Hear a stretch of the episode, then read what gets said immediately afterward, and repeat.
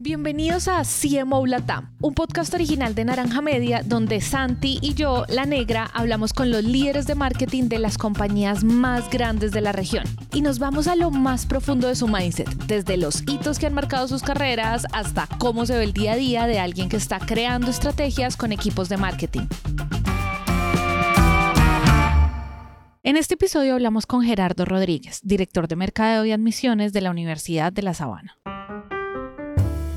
Gerardo nos da insights muy poderosos sobre temas como la relación entre la logística y marketing o los puntos de contacto clave haciendo marketing en universidades. Un mercado donde lo más difícil es generar diferenciales como producto y los esfuerzos deben enfocarse en la experiencia de los usuarios. Durante la conversación, Gerardo nos explica por qué el marketing entra cada vez con más fuerza en las universidades, comparte sus aciertos, desaciertos y dificultades al momento de diseñar experiencias de valor para los aspirantes, y nos da su opinión sobre tendencias como el metaverso. Sin más preámbulo, vamos entonces con la conversación.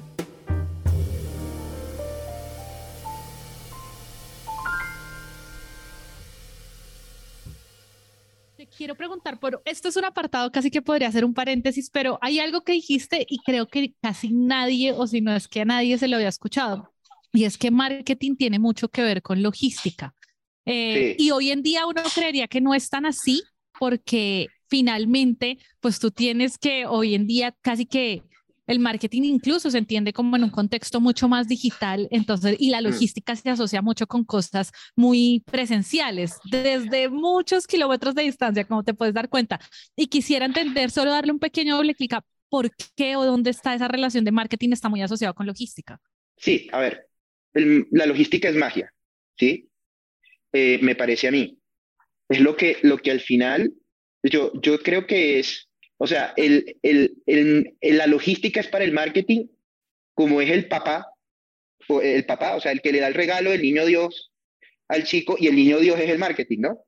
Es decir, o sea, el niño Dios está ahí y tal, pero pues el que, el que al final hace que el regalo esté a las 12 de la noche el 25 de diciembre, ahí con el, lo que yo quiero, con el moño en el color que yo quiero, pues eh, el papá. Algo muy parecido es la logística en eso, o sea, al final cuando tú haces una campaña, te pongo un ejemplo, empresas muy grandes, Apple, etcétera, eh, ellos hacen una campaña gigante, se gastan millones de dólares haciendo campañas digitales, que me encanta lo digital, pero, pero al final sí la campaña dice que el, el iPhone 20.000 está a las 8 de la noche en la tienda, en la Apple Store de Manhattan, tiene que estar esa hora ahí de los colores que la gente lo quiere.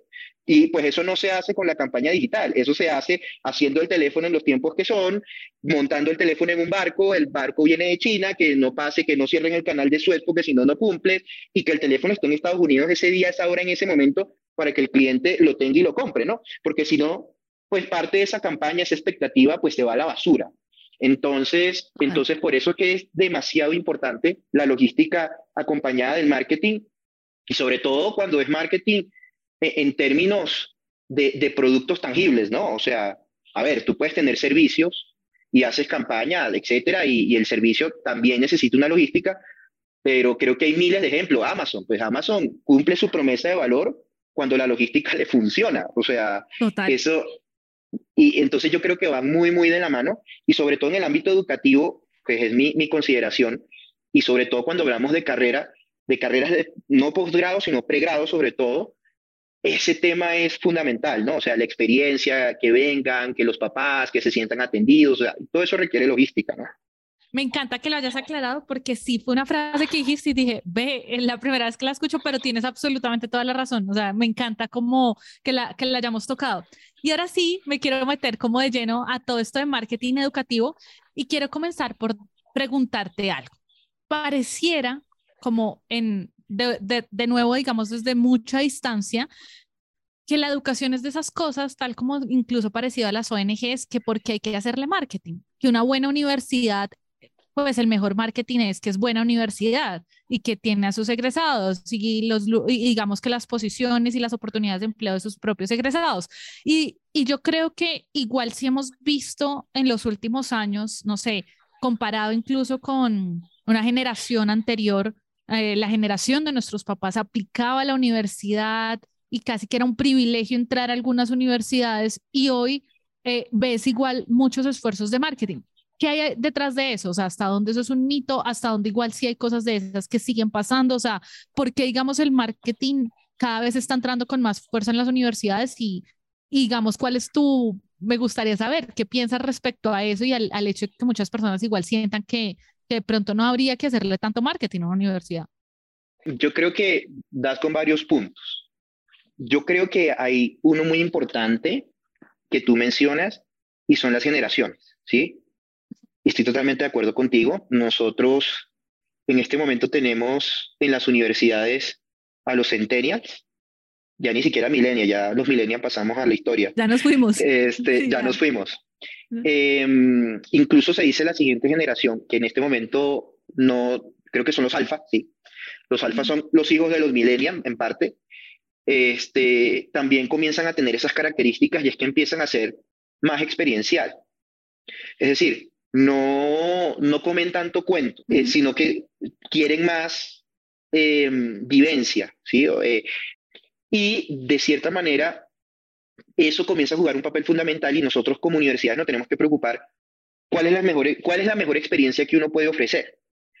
Este, hay chicos que les gusta internacionalización, entonces buscan, ese es como su driver, independientemente, eh, que eso también va a ser otro capítulo ahorita que te voy a mencionar, que está el prestigio, pero uno empieza a ver cuando, cuando todas las universidades más o menos tienen una misma, un mismo prestigio y uno dice, bueno, tengo estas cuatro opciones, cualquiera de las cuatro son buenísimas, en cualquier, tienen un costo parecido, son muy, es decir, un profesional de una con respecto a la otra a nivel académico tiene, de cierta manera, no, hay una diferencia, pues tú tienes que comenzar a buscar elementos diferenciadores fuertes. Entonces comienzas a estudiar un poco esos perfiles de, de los chicos. Entonces, experiencia, amigables con el ambiente, eh, y uno dice, bueno, pero esas cosas hacen que eh, un chico tuvo una decisión. Sí, eso ha pasado, no, no, ha pasado, ¿no? O sea, uno dice, no, es que esta es porque es la mejor y punto, y a mí no me importa si la universidad no tiene un criterio amigable con el ambiente. Mira, hay chicos que dicen, pues no, hay otras muy buenas, también de mucho prestigio, que pues son amigables con el ambiente. Eso es un ejemplo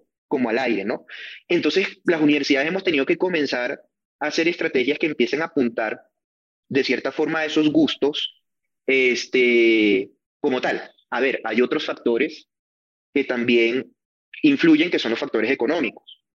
Entonces, también hay que idear estrategias muy creativas de financiación, etcétera, de becas, pero como todos ofrecemos también financiación, becas, pues ahí toca meterle también creatividad, que, de cierta forma eh, la gente diga, wow, estos tipos, eh, aparte de esto, también hacen esto, o me lo dan de esta manera, y, y, así uno va cada día reinventando en cosas que a lo mejor antes eran cotidianas, ¿no? Pues uno iba a la universidad y pues sí, un crédito, y ya, y era así, y los intereses así, y punto. No, ahorita toca, no, mira, si lo haces de esta manera tienes este beneficio, si lo haces de, esta, de otra manera, le pones nombres impactantes a los créditos que, que sean como motivadores. Entonces, no sé, nosotros tenemos uno que se llama No te detengas, entonces uno le hace un eslogan y, y, entonces uno, ¡pum!, lanza, lanza eso, es un crédito, ¿no? Uno dice, no, qué cosa tan rara pero, pero al final uno está comenzando a llegar a esos, a esos puntos. Y bueno, cada quien aprovechar lo, lo más grande que tiene, ¿no? Lo, lo más diferenciador. En el caso mío, el campus. Entonces, para mí, no solamente es que la universidad tenga mucho prestigio, sino que, pues, yo me aprovecho un poco de mi condición como campus grande y yo digo, este es el único campus en Colombia donde te puedes tirar en el pasto y no te pasa nada, ¿no? Es que estás muy, estás dentro de un ecosistema súper seguro este, y, y, mis actividades también van muy enfocadas hacia eso, ¿no? O sea, venga y conozca y esté acá y tírese al lago, ¿no? Y, y hay gente que eso le gusta, o sea, ponen una balanza y dice, mire, buen prestigio, seguridad, financiación, otros temas de muchos ideales de cada universidad que cada quien comparte, pues el que más le guste, y, y entonces uno empieza a sumar, sumar con eso, ¿no?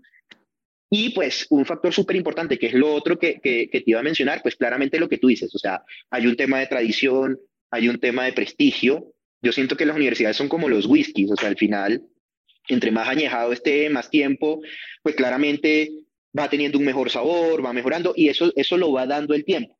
Uno puede hacer estrategias para mejorarlo, para que ese proceso sea mucho más, ponerle un catalizador para que ese proceso sea mucho más, más rápido, pero al final uno no puede vivir solo eso porque todo el mundo se mueve y si yo no me muevo, pues al final los otros me van a alcanzar.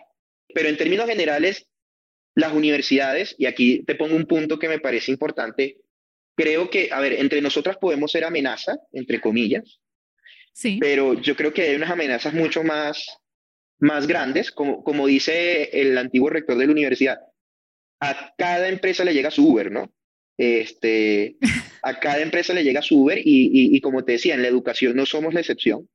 Estamos dentro de los sectores que en los próximos 10 años van a ser muy impactados por todo el tema de los cambios tecnológicos y ahorita existen un montón de plataformas y empresas que comienzan también a dar educación, certificaciones, diplomas, universidades virtuales. Entonces yo ya no compito solamente con la Universidad de Bogotá, sino que también empiezan a llegar universidades españolas, alemanas, estadounidenses, eh, MIT, Harvard. Entonces uno empieza a tener también el impacto de lo que está ocurriendo en el mundo, ¿no? De esa, de esa globalización. Y el reto está en empezar a diferenciarnos no solamente con las de acá, sino también de, de ese tipo de educación que, que mira, yo en lo que he podido ver es un mar sin orilla, o sea, eso hay de todo, o sea, desde cursos gratis, cursos de 30 mil pesos, hasta carreras enteras, o sea, y consigues de todo. Entonces, claro, las universidades tienen que ver cómo encajan dentro de ese nuevo, de ese nuevo panorama, ¿no? Claro, que es un ecosistema además o sea, me encanta que lo menciones, eh, eh, que lo digas en voz alta, porque a veces parece que las universidades no lo quieren decir en voz alta y me encanta como entender que sí, o sea, no es como que las universidades no lo están viendo, todo lo contrario, lo están viendo, saben que eso es lo que está pasando, pero también, eh, y acá quiero irme por una pregunta tengo varias dentro de las cosas que ya dijiste, pero hay una que me parece clave y es, dijiste, hay que apuntarle a los diferenciales. Y esto yo creo que aplica no solo para el marketing de una universidad o el marketing educativo, sino en general en todo. Uno tiene que apuntarle a sus diferenciales, pero creo que los diferenciales tienen algo difícil de combatir a veces para los propios marketers, que es uno comienza a tener puntos ciegos, uno comienza ya, y, por doble vía, uno a veces tiene puntos ciegos, tanto de que lo que quizás es el diferencial, no logras ver qué es el diferencial, pero también luego tienes puntos ciegos como que tú crees o te casas con diferenciales que de pronto hoy dejan de ser relevantes para el mercado o sencillamente ya no lo son. Lo eran hace unos años, pero hoy no lo son. Entonces, ahí quiero hacer el primer doble clic de las cosas que tengo acá anotadas que te quiero preguntar, pero el primer doble clic que quiero hacer es, ¿Cómo ha sido esa búsqueda de diferenciales? O sea, si, si yo te preguntara, no sé, con algún par de consejos o pilares o estrategias que te hayan servido a ti, a tu equipo para decir, sí, estos sí son nuestros reales diferenciales y esto de pronto no, esto de pronto es chévere, lo tenemos, pero no lo vamos a enmarcar dentro de un diferencial. Es que depende. Una cosa es mayores diferenciales con respecto al cliente y otras con respecto al producto, que son dos cosas muy distintas. Con respecto al cliente es conocerlo. Y, y, hay que buscar mil maneras em, para tratar de conocer. Mm, yo te puedo decir que en el track de un cliente de nosotros, y me voy a enfocar un poquito más en el pregrado, que creo que el track es un poco más largo en, en ciertos aspectos que, que un estudiante de posgrado, porque un estudiante de posgrado está muy enfocado, o sea, él va por lo que va, muchas veces, ¿no? Otras veces no, pero va por lo que va. Pero cuando uno tiene un chico de 16, 17 años que tiene que tomar una de las primeras decisiones importantes de su vida, este, uno se da cuenta de cuántos touch points puede tener con ese estudiante. Y entonces hay que buscar la manera en que uno pueda sacar información. Yo tengo mis maneras de sacar información y también utilizo las herramientas que me da la universidad para sacar esa información. Este, ¿Por qué? Porque al final no sé, te pongo un ejemplo, si nosotros somos una unidad centralizada, pues al final yo saco información para todos, pero si, si cada facultad tuviera su propia unidad de marketing, pues ahí cada quien lo hace como mejor le parece. Entonces depende mucho en el contexto y las facilidades de herramientas que uno tenga. Entonces yo voy recolectando información en esos puntos y, este, y de cierta manera vamos analizando cuáles cosas van funcionando y cuáles cosas no van, no van funcionando tanto. A ver, cosas muy sencillas, una encuesta. Eh, el tema es saber en qué momento hacerlo, si lo hacen, si no lo hacen. Yo tengo identificado dos o tres momentos que me han dado información que me permiten establecer mis estrategias. Entonces, no sé, voy a inventar como para tampoco liberar aquí lo que hago. Te pongo un ejemplo. Eh, hay universidades que en estudiantes invierten un montón de plata en marketing digital. Yo no estoy tan seguro, ¿sabes?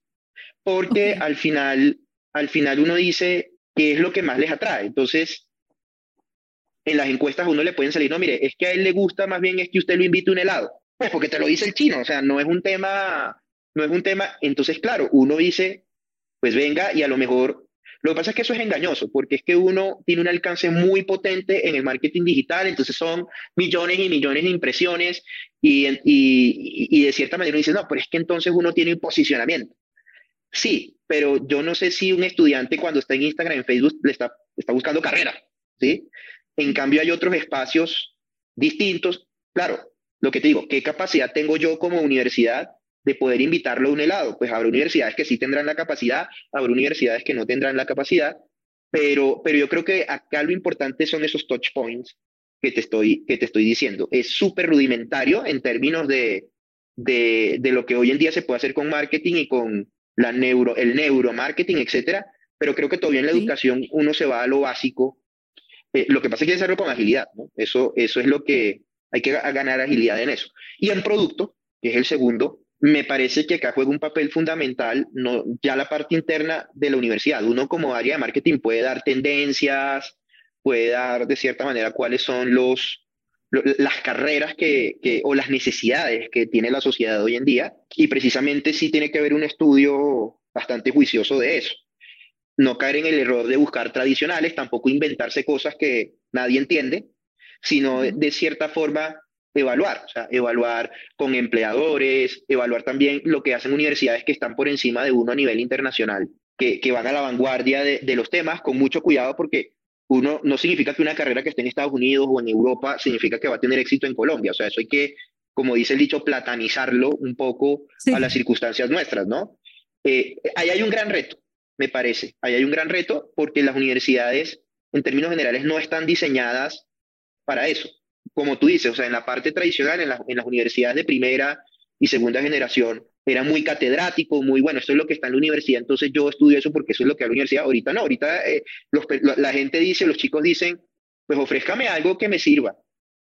Entonces no es, o, o, sea, aquí es, Mahoma va a la montaña o la montaña va a Mahoma. O sea, ¿cómo es, cómo es el tema, no? Eh, eso es un poco lo que, y, eso es un gran reto para nosotros. O sea, una de las cosas que hace más difícil el trabajo en las universidades es la dificultad, no en todos los productos, pero sí en muchos productos, de diferenciarse unas de otras. Ahí, ahí hay una dificultad importante como producto. Ya en servicios, en conocimiento del cliente, eso es otra cosa. Pero como producto cada vez es más difícil, porque somos más y todo el mundo se mueve. Claro, total. Mira que hay, hay, hay, varias cosas que me llaman la atención de lo que dices. Uno, que además lo conecto con algo que también te quiero preguntar, que es todo este tema experiencial. Y es que concuerdo contigo en que Sí, yo incluso, digamos, incluso, claro, a mí ya no me sale, el, no soy el target de un pregrado, pero sí, digamos, de posgrados y me sale a veces mucha publicidad, o sea, en mi Instagram eh, me sale, creo que incluso ya he visto un par, si no estoy mal en TikTok, eh, me sale mucha publicidad, pero no es el momento y, y me haces pensar en algo también, y no solo no que no sea el momento, sino podría llegar a ser el momento de otra persona pero que las universidades finalmente sí hay un gran diferencial y es la experiencia de estudiar en una universidad, pues porque no puedes comparar por más que te hagas toda una carrera en línea versus la experiencia de ir a un sitio en donde vas, te relacionas, disfrutas de unas instalaciones y demás. Y entonces ahí es donde me parece clave, que también lo mencionaste antes, todo ese diseño como experiencial que le generas a la gente también desde marketing. Y me gustaría ahí saber cómo, no sé, aciertos y desaciertos, qué cosas te han servido para crear una buena experiencia y qué cosas de pronto tú dices, si nos puedes compartir, por supuesto, pero si nos puedes compartir también lecciones, aprendizajes, cosas que tú digas, fue pucha, la embarramos y me llevo como que esto tampoco se hace, o sea, cuando uno está diseñando una experiencia, estas cosas tampoco se hacen. Hablemos un poquito de eso. Yo creo que en eso, duro, duro porque uno muchas veces toca hacer post-mortem. Lo, que sí te digo es que la experiencia muchas veces uno la hace a la primera y pues sale bien, pero uno no termina ahí como que... Pero a ver, yo creo que lo más difícil, más que decir un desacierto, lo más difícil de construir cuando uno quiere hacer esto y sobre todo en empresas que no están acostumbradas a, a generar este tipo de experiencia ¿sí? O sea, no tienen la estructura, o sea, eso toca construirlo. Y yo creo que eso es lo más difícil, o sea, cuando tú le dices, te pongo un ejemplo, un director de programa, un decano de una facultad, pues es, académico, ¿no? O sea, investiga, es un tipo formado. Y, y cuando viene eh, eh, este tipo de marketing, ¿no? Y viene y le dice, pues hermano, agarremos cuatro robots y ponga a bailarlo, ponga a bailar ahí para que los estudiantes lo vean y usted venga y cuente qué es el programa y lo chévere del programa. Duro. Duro crear esa cultura. Eso no es fácil. E, eso no es fácil, ¿sí? O agarrar al mismo rector, que gracias a nuestro rector es un tipo supremamente comercial y entrador, le gusta hablar con la gente, entonces vaya y montelo a, a, una reunión con 500 papás y que le hable de la universidad, pero trate de que no hable de la parte académica, sino que trate de llevarlo a un ámbito un poquito más como en un lenguaje chévere. Uy, ahí la cosa se pone más, más complicada, ¿no? Entonces yo creo que eso es como esencial, o sea, si eso no, no se produce, ni siquiera llegas a, a ser la primera. Eso, eso es así. Eso hay que construir. Entre equipos, no, o sea, e, e, eso es impresionante y yo soy un pleno convencido de que, no sé, cada universidad, un director de un programa, un decano, si no está en línea, es más difícil que se pueda hacer marketing de ese programa y eso yo creo que cualquier director de marketing de universidad que me escuche sabe que es así. O sea, yo creo que no hay rollo. Cuando uno dice aciertos, eso es uno, lograr alinear que se produzcan sinergias.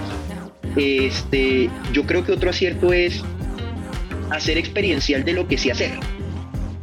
Es decir, y, eso es muchas veces que tenemos los de marketing y, mi jefe me lo dice que, también fue el de marketing muchos años y él me dice que nosotros somos muy olímpicos, imaginarios, entonces, no, pues venga y ponga un barco en el lago de la universidad y hace un concierto sobre el lago y, bueno, eso, eso hay que matizarlo, ¿no? O sea, eso de cierta manera hay que matizarlo y yo creo que una cosa que, que ha sido un acierto es, ojo, haga bien lo que sabe, haga experiencia sobre lo que sabe hacer, ¿sí? Si lo que yo sé hacer es ciencia, pues hago una experiencia sobre ciencia. O sea, no es tratar de hacer y elevar un, globo en la universidad con gente, no pilas porque se te cae, tú no sabes, ¿me entiendes? O sea, tú no, no estás hecho en eso. Entonces, yo creo que la experiencia siempre tiene que estar muy ligada al, al hacer y a lo que la universidad sabe hacer, que eso es súper, súper importante. Algunos desaciertos que han llevado a aprendizajes es que a veces menos es más.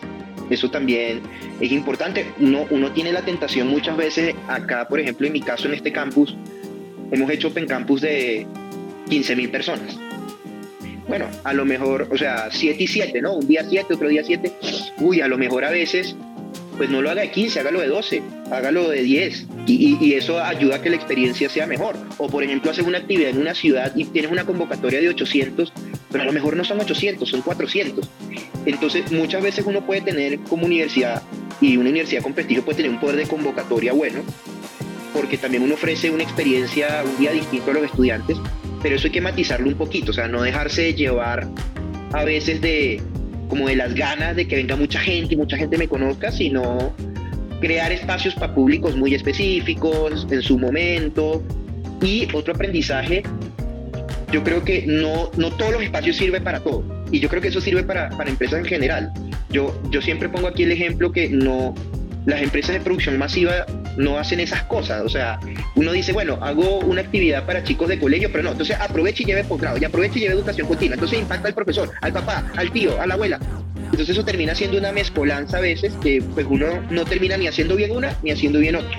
O sea, uno va, y por eso te decía las empresas de producción masiva, uno puede ir, no sé, a una empresa que hace alimentos y seguramente hay un evento de una bebida específica y uno sabe que esa empresa hace arroz, aceite, eh, leche, no, pero en este momento está en gaseosa, entonces es un evento de la gaseosa. Ya el evento de la leche, pues tendrá el evento de la leche.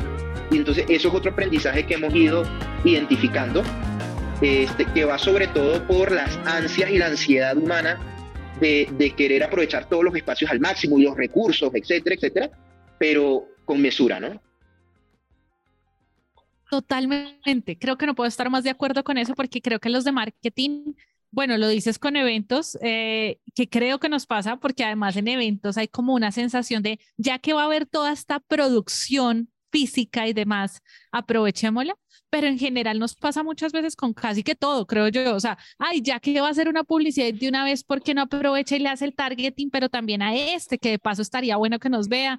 O ya que tiene este presupuesto, porque de una vez no mandamos en el email al final un mensajito que diga que hay, que, que además también tenemos ahorita esta oferta en este programa o en lo que sea. Entonces, creo que eso nos pasa mucho, ¿no? Como que desde afuera a veces marketing no, no se entiende que marketing no es solo como como si uno fuera un repartidor de volantes a ver qué cantidad masiva logra, sino que detrás hay una estrategia que uno ya pensó y una razón por la cual uno elige hacer una cosa y no la otra, o no las dos al tiempo. Con, no puedo estar más de acuerdo contigo. O sea, creo que aunque mi fuerte no es hacer eventos presenciales, creo que las pocas veces que me ha tocado, he visto este tipo de situaciones así como lo describes y creo que es un error en el que muy fácilmente se cae. Hay una tentación grande a caer en ese error. Yo creo que eso es como cuando uno, pues yo no sé qué, tanta, qué tanto llegada tiene uno a eso, pero eso es como cuando uno va al supermercado y ve un producto pegado con otro producto con cinta, ¿no? Entonces tú vas a comprar, no sé, una gaseosa y te le pegaron un detodito nuevo para que uno lo pruebe. Pues sí, pero, pero se ve embutido, ¿no? O sea, se ve como que pues la persona no fue, tiene objetivo comprar este producto, lo ve, ay, mira, qué interesante. O sea, creo que hay otras maneras que, la, que pegarle la cinta, ¿no? Entonces uno agarra un producto acá al pregrado y le pega un diplomado y le pone una cinta. No tome. O sea, no, no es como la, pues no sé, a mí, a mí personalmente hay empresas que hacen eso, las respeto, eh, ellos son unos duros en comparación conmigo, empresas gigantes, pero yo a mí no me gusta, ¿no? O sea, no, no es como mi, mi, mi forma de proceder. Te entiendo, full. Te quiero preguntar por otra cosa y es, me parece muy interesante cuando una empresa o una organización, por ejemplo, ustedes en un Open Campus, semejante cantidad de, eh, de personas, flujos, o sea, no me quiero imaginar todo el trabajo que hay detrás, digamos, de una estrategia como esta, pero luego pasa algo muy importante en marketing, que es el after, o sea, va la gente, ya está, fueron, de pronto les encantó, eh, miles de personas, ¿Cómo, ¿Cómo han operado ese después, ese contacto después con las personas que fueron para que realmente eso se convierta, que al final marketing nos miden mucho por la conversión, ¿no? ¿Qué tan capaces somos de convertir a partir de una estrategia? Y entonces, digamos, ¿qué cosas sientes que han sido claves en el después? Porque luego podemos también caer, ya no sé, en cosas como email marketing, llamadas, pero ¿qué ha, qué ha sido clave para que después eso finalmente se convierta? Eso, eso es un proceso a ver si me entiendes lo que te voy a decir. A mí me gusta hablar un poquito como con ejemplos y metáforas y tal. ¿Tuviste la película Inception? ¿Tuviste la película Inception? La de Leonardo DiCaprio. Eso es Open Campus. ¿Sí? O sea, yo no pretendo que en Open Campus, a ver, si, pasa, espectacular. Pero, es decir, yo no pretendo muchas veces porque los estudiantes que van, no todos están en último año, muchos son de noveno, muchos son de décimo, todavía les faltan uno o dos años por graduarse entonces, yo lo que trato de hacer ahí es un pequeño inception. los que se inscriben automáticamente y de una vez ese semestre se meten, espectacular. Pero nosotros tratamos de trabajar, o sea, el, el, el, después conlleva otras actividades. O sea, un poco lo que, lo que nosotros hemos medido es que después de esa actividad que tiene un, propósito de conocimiento, de palpar de una manera general, porque es que teniendo 12.000 estudiantes o 7.000 y 7.000, pues tú me puedes decir, pues Gerardo, qué bobería, ¿por qué no más bien agarras, invitas a cada uno que vaya a una visita particular, los 100 colegios que mejores te interesen. Sí, pero no, porque el objetivo es que vaya, lo palpen, se le pierdan al profesor que los acompaña, que los suelten en el campus y que ellos, incluso les decimos, vengan de particular, o sea, no vengan, no vengan con uniforme, sino que vengan de particular para que se mezclen. Y algunos visitarán eh, están y visitarán facultades, y otros no, otros andarán pajareando por ahí, pero están en la universidad. Ya probaron, o sea, ya les hacemos ese primer, ese primer contacto eh, uno queda con una base de datos importante y ahí comienzan a pasar varias cosas. Uno, una relación muy buena con cada uno de esos, de esos colegios porque se atienden, se conocen, eh, entonces uno también tiene una relación muy estrecha con ellos. Y segundo, yo sí aprovecho ahí para que ellos se inscriban a actividades más particulares. Entonces, en cada punto, entonces dice, mire, esto es una probadita, pero venga, venga a un taller, venga y conozca un laboratorio. Entonces ya uno se va quedando con, esa, con esas bases de datos y durante los próximos año, año y medio, uno los va trabajando. Eso se segmenta, etcétera, pero si hay un plan bastante específico. Ahí entran campañas, entran visitas, entran un montón de cosas que de cierta manera, vamos a decir, es una actividad que yo creo que llama a la acción, como para resumírtelo. Llama a la acción. Ese es un poquito el, el objetivo. O sea, yo no pretendo que Open Campus el mismo día salga 300 inscritos y salen buenísimo, no es una actividad que me llama a la acción, que me da material para poder seguir trabajando más adelante el ciclo.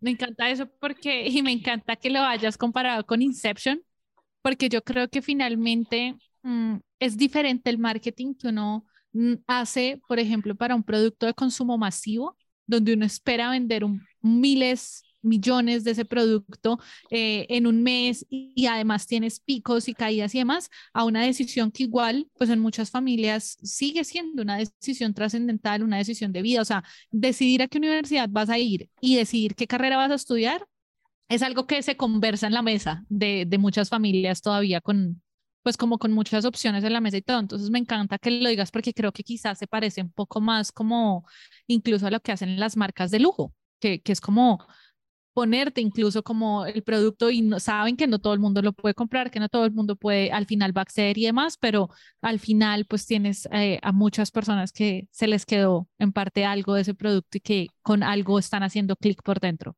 Sí, acá, acá se entiende muy bien los ciclos, Daniela. O sea, yo lo que he visto en lo, en lo que he podido observar, uno, esto es de, de mucha siembra. Es decir, no es tan normal, aunque pasa. Es decir, hay un porcentaje importante que tú logras absorber, te pongo un ejemplo, chicos que pueden estar en el último grado y en ese momento toman la decisión.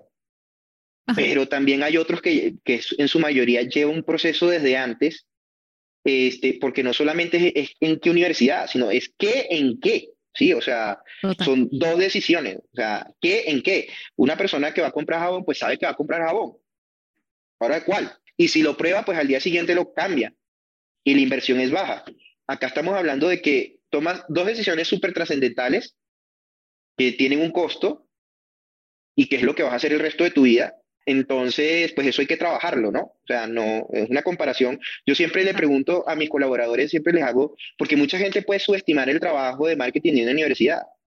Y entonces mucha gente cree que tiene más valor ser comercial de una gran empresa, no sé, transnacional de productos de producción masiva. Y yo le digo, mira, es todo lo contrario, porque es que acá Primero, saca la cuenta de cuánto cuesta los cinco años. Entonces, eso cuesta un carro o la inicial de un apartamento. Y aparte de eso, tú puedes tener ahorita, y, yo, y te lo pregunto, o sea, yo siempre hago este ejemplo, digo, tú ahorita puedes tener un carro X, no sé, un Ford, y seguramente cuando tengas 80 años, te aseguro que vas a tener otro, de cualquier marca. Pero una persona en este momento, un chico que se gradúa a los 20, 21 años, 22 años, no sé, de ingeniero industrial, pues a los 80 va a seguir siendo ingeniero industrial. Entonces, hay una diferencia importantísima entre los productos, ¿no? O sea, esto, esto es mucho más trascendente y uno también tiene que entender que la familia pondera eso y también hay que aconsejarla en todo el pre y actuar con responsabilidad. O sea, uno si ve que un chico pues no tiene el perfil, es como más hacia otra cosa, pero es una carrera que no tiene mi universidad, pues el deber ser es que uno lo oriente para que se dé cuenta que esta no es, ¿sí? O sea, eso es un poquito, y eso tiene que, y ahí también hay que tener criterio, ¿no? O sea, no solamente a, por ser comercial el criterio es económico, también tiene que haber un criterio, porque ahorita lo metes, pero te aseguro que el semestre siguiente lo pierdes, y eso, eso es pérdida de recursos para el papá, es pérdida de cupo para la universidad, o sea, la deserción afecta mucho a, a las instituciones de educación, sean colegios, universidades, eso, eso es muy dañino. Entonces, entonces también hay que actuar con responsabilidad. Y esa es la diferencia entre vender un jabón, un carro, a, de cierta manera, brindar un proyecto de vida, ¿no?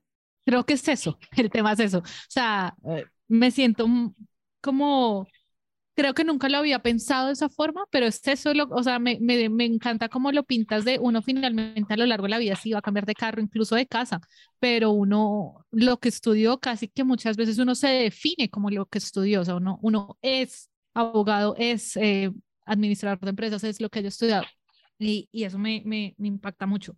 Quiero hacerte una última, o sea, como irme por un último camino para aprovechar estos 10 minutos y en serio, mil gracias. Te quiero preguntar, mm, ¿qué piensas frente al metaverso? Hoy en día, digamos que eso, o sea, hay, hay, opiniones muy divididas sobre si entrar ya, no entrar, si eso si en serio nos va a cambiar o si es otra moda pasajera que no sé, que mañana pues no, pero digamos que igual también al mismo tiempo uno ya ve marcas haciendo cosas en el metaverso, otras que dicen yo me espero a ver si eso sí revienta y luego sí me meto. ¿Cuál es tu opinión frente al metaverso? A ver, yo de cierta manera soy abierto a, a toda la tecnología que le agregue valor al ser humano y a la persona de una manera no ociosa, sino que de verdad genere una transformación, un cambio, genere un conocimiento. Creo que eso es una, una muy buena oportunidad. Eh, yo lo que creo es que también hay que ir descubriendo para qué sirve, ¿sí? De cierta manera descubriendo para qué, para qué puede funcionar. Eh, sé que, por ejemplo, la universidad está en eso. Incluso ahorita estaba, haciendo un, estaba terminando de estudiar eh, un MBA y, entre el grupo de alumnos crearon un, espacio de metaverso, ¿no? Entonces uno se mete, entonces y postean fotos y ponen cosas y no sé qué. Pero bueno, toca ir viendo para qué elementos sirve, ¿no? Eh, para qué cosas nos podrían, nos podrían servir. En el caso educativo, creo que todavía el tema de educación remota, virtual, no es sustituida por el metaverso. Y sobre todo acá en Colombia porque eso implica muchos elementos. O sea, ¿a qué, a qué voy con esto? Primero, una adaptación cultural al tema, o sea, cómo meterse, manejarlo, o sea, eso necesita un conocimiento, necesita unos requerimientos de herramientas, o sea, computadores, etcétera, que puedan de cierta forma, y eso implica una inversión tecnológica, etcétera. Entonces yo creo que eso es progresivo y cuando se le consiga que genere valor, que a nivel de costo sea mucho más accesible como cualquier tecnología, ¿por qué no usarlo? Me parece que el mundo, el mundo va hacia allá y, y, sí, o sea, espectacular que uno en algún momento pueda tener una clase en el metaverso y sobre todo porque a nivel pedagógico uno puede poner elementos que no son posibles en la vida, en la vida real, ¿no? O sea, si uno, por ejemplo, te va a poner una tontería, ¿no? No sé, es que está en una clase de geografía y entonces hay que ver cómo son los bosques eh, húmedos de yo no sé dónde. Entonces, pues nada, uno ahí con sus gafas, tal, están todos los compañeros, ¡pum! Y le pone a uno y lo meten en un software donde uno ve el bosque tal, no sé qué, y pues no es una foto en un televisor, o no es, o por ejemplo uno ve el comportamiento de esta reacción química, o vean cómo es una bomba nuclear en la vida real, y ¡oh! Entonces uno decía, e, esas son cosas que es experiencial que te permitiría el, el metaverso, ¿no? A ver, yo no sé si eso es posible, tengo una idea, pero, pero que generen valor. Creo totalmente, si genera valor y conocimiento, aprendizaje, bienvenido sea.